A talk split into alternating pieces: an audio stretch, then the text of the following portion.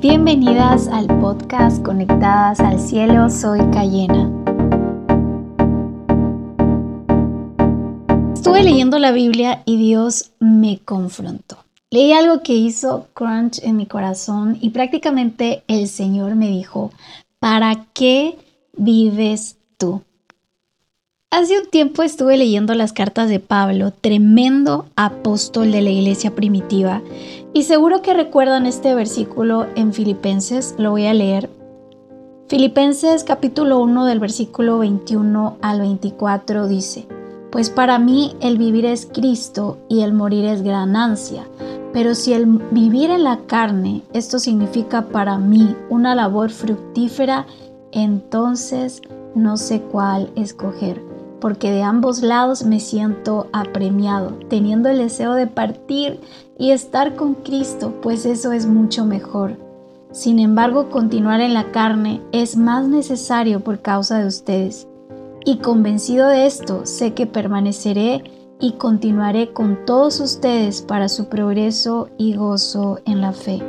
Yo sé que todos han escuchado sobre todo el versículo 21 que el vivir es Cristo y el morir es ganancia. Pero hoy quiero hacer énfasis en esta primera parte de vivir es Cristo. Pero antes de eso, tengamos un panorama general de estos versículos del 21 al 25. Y permítanme decirlo con mis propias palabras. El apóstol Pablo dice, no sé qué escoger porque realmente morir es estar con el amor de mi vida es partir y estar con Cristo, pero también quedarme. Es algo bueno porque así puedo ayudar a la iglesia, puedo ayudarles a fortalecerse en la fe de Jesús. Miren qué tremendo dilema de Pablo. No sé cuáles sean tus dilemas hoy, pero estos eran los dilemas del apóstol Pablo. Y el único motivo de Pablo para vivir era ayudar a edificar y fortalecer a otros en su fe. Y esto es totalmente contracultural y revolucionario en un mundo donde se nos enseña a vivir para nosotros mismos.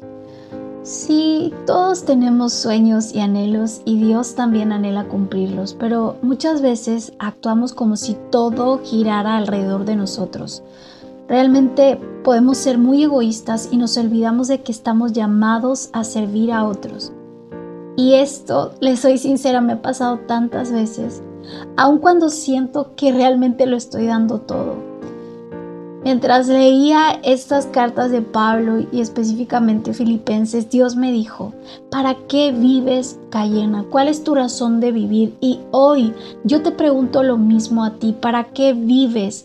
¿Cuál es tu razón de vivir? Dios te ha, puesto en ti tantos dones y talentos, tienes mucho que dar y ofrecer a la iglesia, a nuestro prójimo, y te pregunto si tú ahora estás sirviendo a otros. Te animo a que no entierres los dones y talentos que Dios te ha dado, sino que los pongas al servicio de los demás. Nuestro mayor ejemplo de vida es Cristo y Él nos enseñó a servir, a tomar la posición de siervo. En Hebreo capítulo 12, versículo 2 dice, Jesús soportó la vergüenza de morir clavado en una cruz porque sabía que después de tanto sufrimiento sería muy feliz.